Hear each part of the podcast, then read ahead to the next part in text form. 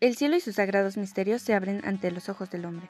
Hace cuatro siglos nació un invento que habría de redefinir nuestro lugar en el universo, ya que desde nuestra perspectiva todo parece girar en torno a la Tierra.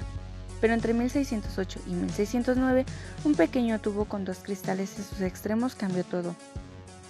El telescopio es un instrumento óptico que consiste en dos lentes situadas de tal manera que permiten la observación de objetos muy lejanos, tales como planetas, estrellas e incluso galaxias. Se atribuye su invención a Hans Lippershey y a Galileo Galilei. Los primeros aparatos ópticos creados para observar objetos a largas distancias fueron los anteojos, pero se introdujeron mejoras necesarias para utilizarlos como instrumentos astronómicos. Los telescopios pueden dividirse en tres grupos, los reflectores, refractores y catadióptricos, que se basan en dos configuraciones, la de Kepler y la de Galileo. La primera lente denominada objetivo hace de converger los rayos del objeto distante y estas llegan de forma paralela en una distancia focal y mediante la segunda lente denominada ocular se produce una refracción que produce la imagen final. La idea principal del telescopio es la captación de la mayor fuente de luz posible en un punto para visualizar imágenes.